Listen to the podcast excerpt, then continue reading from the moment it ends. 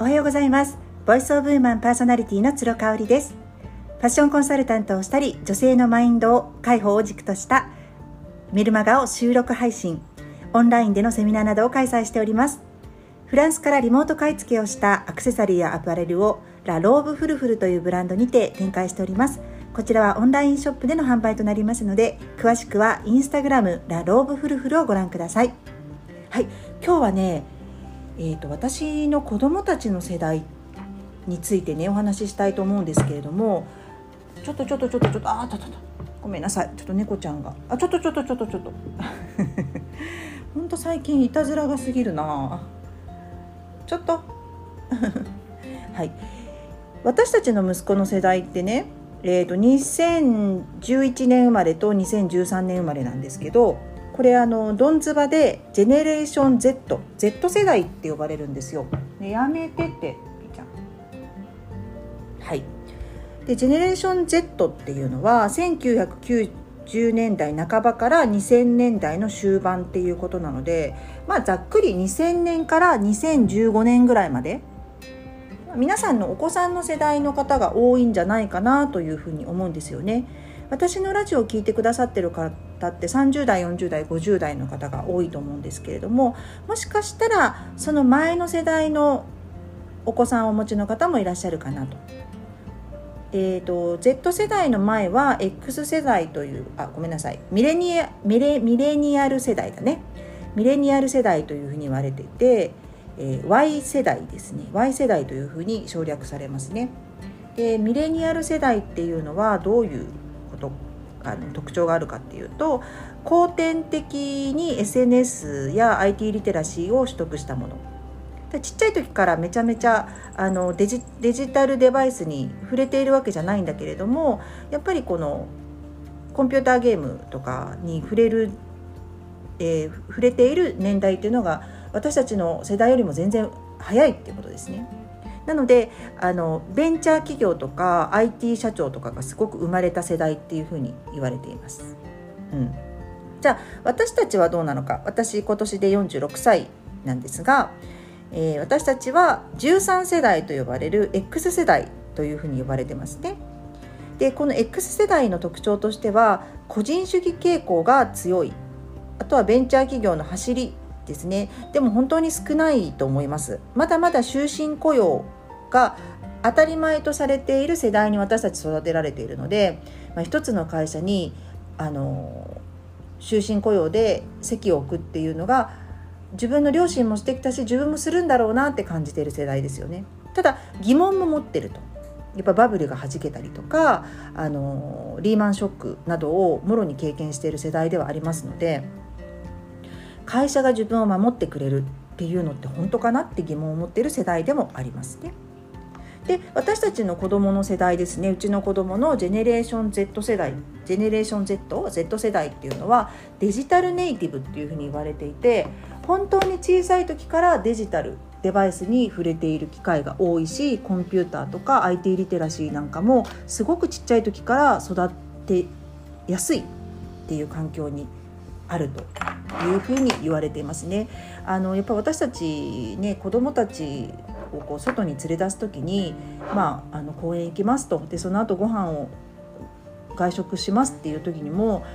やっぱりこう読み聞かせで本を持って行ってた時もありましたがもう本ってもうすぐ読み終わっちゃうからねそれだったらこうあのご飯が来るまでの間5分10分ねっていうことで携帯を渡したりとかってされている方多かったんじゃないかな多いんじゃないかなって思うんですよね。でこれをねさすがにねこんなちっちゃい時からデジタルに触れさせているなんてって外出先でも怒る人もそんなにいないですよね。もう私たちの母親世代であってもおばあちゃん世代ちょっと分かんないけど母親世代もあのやっぱお母さんの大変さっていうのはそこでね5分10分ぐらいじゃあのそのなんていうの子どもたちがデジタルに与える影響みたいなものって変わらないよねって分かってきてると思うんですよ。うん、だからこそ本当に2歳とか3歳ぐらいからうちの子どもたちも携帯パッド渡してあの電車のゲームとかねあと動物のパズルゲームとかさせたりとかしてました。うん、ということでネイティブ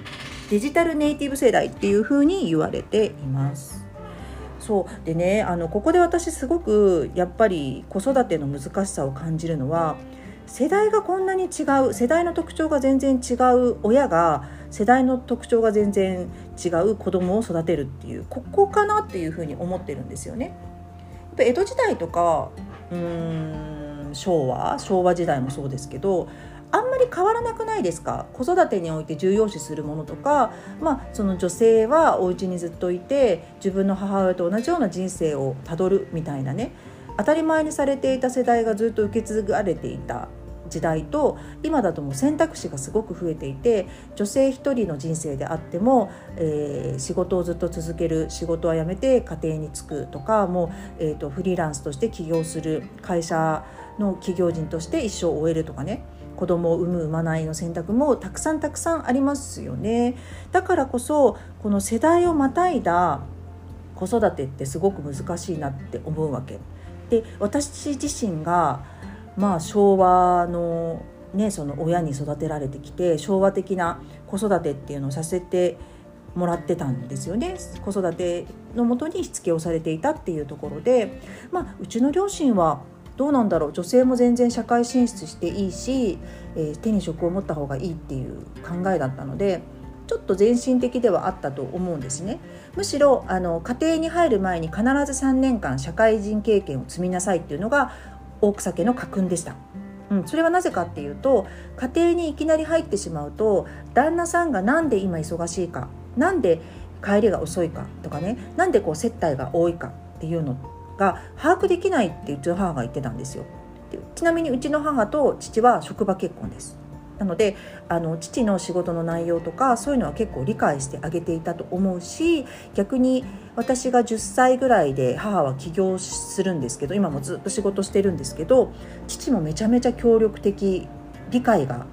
あったと思います。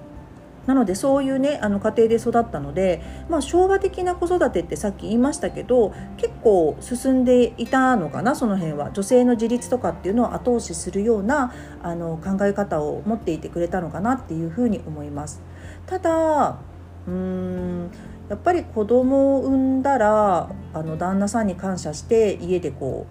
う専業主婦としてうん、いるとかっていうのって結構当たり前に思っていたのかなっていう節もあるしやっぱ男性は立てなきゃいけないまあそれはね立てた方がいいんですけどリスペクトしなくちゃいけないんですけどやっぱりそのお金を稼いでくる人が一番偉いみたいな考え方がうちの家族にはあったんですよね。だからあの女性の自立を促しているからこそそれを選ばず専業主婦として家にいることを選択するんだったらあのそんなに大きな口は叩けないっていう感じかな。うん、ただやっぱりね複雑なんですよね世代がまたぐと子育てとかあのコミュニケーションを取るとかっていうのが正解がないもんだからすごく複雑化するかなというふうに思っています。で、えーと、ジェネレーション Z であるうちの息子たちはどんな特徴があるかっていうとやっぱりね機械には強いですね。でこう余暇自分の空いた時間っていうのをやっぱりこうデジタルでデジタルと向き合うことで満たそうとしているかなというふうに思います。で長男はねあのゲームが大好きであの、まあ、ゲームが好きなんですけどいわゆるあのスイッチとかねああいうのもうち買ってたんですけどそれだとねなんか物足りないみたいで今 PC でもゲームをやっちゃってるんですよね。であのー文字もきちんとこう入力するような作業とかちょっとこうプログラミングみたいなことにも興味があったりとかしていてね。はっきり言って私全然ついていけないんですよね。であのー、フォートナイトってね、お子さんお持ちの方ご存知お子さんも結構ハマってらっしゃる方多いと思うんですけれどもフォートナイトっていうアメリカかな？エピック社かな？かなんかが作っている無料のオンラインゲームにすごいハマってるんですけどこれアメリカ時間でねイベントをやったりするんですよオンラインイベントでそれが朝の5時とか夜中の1時とかにあるわけ。時差があるからね。それでもね起きるんですよね。まあ起こしてるのは私なんですけどああもういいや眠たいからっていうのは一切ないの彼は。もう絶対絶対そのイベントに出たいから学校がある日も早めに寝てでもしてでも絶対そのイベントには出たいっていうタイプなんですよね。で今8歳の次男はどうかっていうと彼もゲームは好きなんですけどあの何て言うんでしょうそのアイディアリソースをネットからもらって自分の想像した生き物を考え出してそれを絵に落とし込むっていうのがすごく好きでだからもう必ず PC パッドをねパッドの前に画用紙を置いてそこで自分で絵をずっと描いてるっていうのが彼のあの余暇の過ごし方ですね。うん、であのアドオンっていうねこれも私本当に全然知らなかったんだけど彼がある時ねあのアドオンをやりたいと。でまあ、まあこれはねお金がかかるので自分のお小遣いから課金してでもやりたいって申し出てきたんですよ。でもちょっとごめんなさいそういう話は私本当に苦手なのでっていうことであのリテラシーの高い主人にパッとこう横滑りして丸投げしたんですね。でこのアドオンっていうのがねあのマインクラフトうちの次男はすごい好きでやっててその課金をすることでルールとか見た目とかキャラクターのね動き方とかが変えられるんですって。へえって思いません？今まで私たちがやってた「スーパーマリオブラザーズ」とかって変えられないじゃないですか。こっちから操作一切できないですよね。カスタマイズできないかったと思うんですけどこれを課金をすればできるっていうことであの長男がハマっている「フォートナイトも」あのスキンをねあの課金して買う買うと自分のキャラクターをこう着せ替え人形のように変えたりとかできますよね。普通がとにかく嫌っていうそこのなんかあの欲を刺激してくるっていう感じですねだからね課金ありきなんですよねマインクラフトもフォートナイトも無料でできるんですけどそれはもう本当に入り口なだけでハマっていくとどんどんどんどんお金を金したくなっちゃう払いたくなっちゃうっていうそのねあのジェネレーション Z 世代のあの思考欲っていうか他の人と違う個性個性を出したいみたいな欲をねくすぐるのがすごくゲームって上手だなって思いました。なのでね好きなことには労力をいとわないですね。ほんと睡眠時間削ってでもあの寝食忘れてずっとやってるで私もそうだと思うんですけど私たちの世代ってねそれをね結構親が邪魔してきたかなってちょっと言い方悪いんですけど、うん、やっぱり早く寝なさいとかあの勉強しなさいとかあのいろいろこう邪魔されて中断させられてきたかなと思うんですけどね。うん、うちの子供たちはなるべくそれはしないようにしていて、まあ、特に週末次の日学校がない習い事がない日なんていうのはあの12時までパパと起きてていいよっていうルールにして私はさっさと9時に寝てるっていうそういうスタイルをしてるんですよね。もうずっと絵描いたりずっとあのキャラクターのなんか設定を変えたりしてるって主人が言ってましたね。うんでね物をあんまり執着しないのがこの Z 世代の特徴だっていうんですけどそうね。物は欲しがらないけどやっぱ課金はしたがるかな。だから結局はお金かかっちゃってますよね。でまだねうちはね小さいから結婚観とかその友達関係とか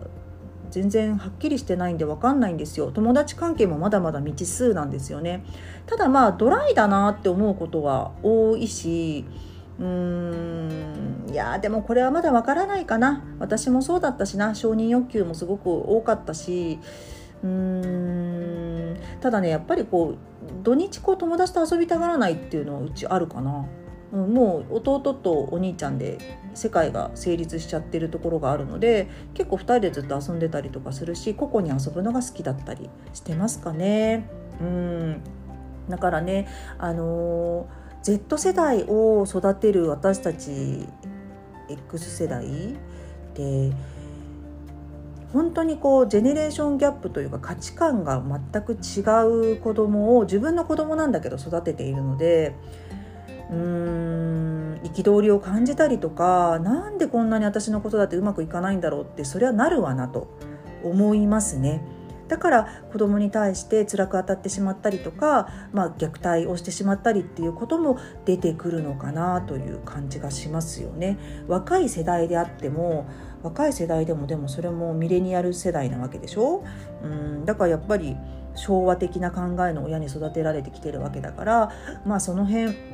ギャップが出てきてしまってしょうがないよね。こんなはずじゃなかった私の子育て。もう全然思うように子供が育ってくれないって悩むのももうこの世代のギャップがあるから仕方がないのかなっていうふうに思ったりしています。はい今日も最後まで聞いていただいてありがとうございました。